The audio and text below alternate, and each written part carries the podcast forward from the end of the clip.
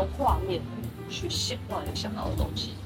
那你可能就会想说，我闭上眼睛，我什么都想不到。就是有很多人之前会问过的我的一个问题是，他闭上眼睛全部都是黑的，那怎么办？我要怎么想这个画面？我要怎么显化？我要怎么显化这个画面？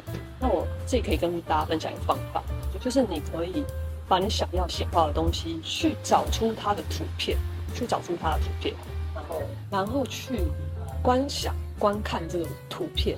然后闭上眼睛，不断的练习，闭上眼睛再看，闭上眼睛再看，你就会开始练习出来有画面在脑海中。这是一个方法，可以提供大家练习。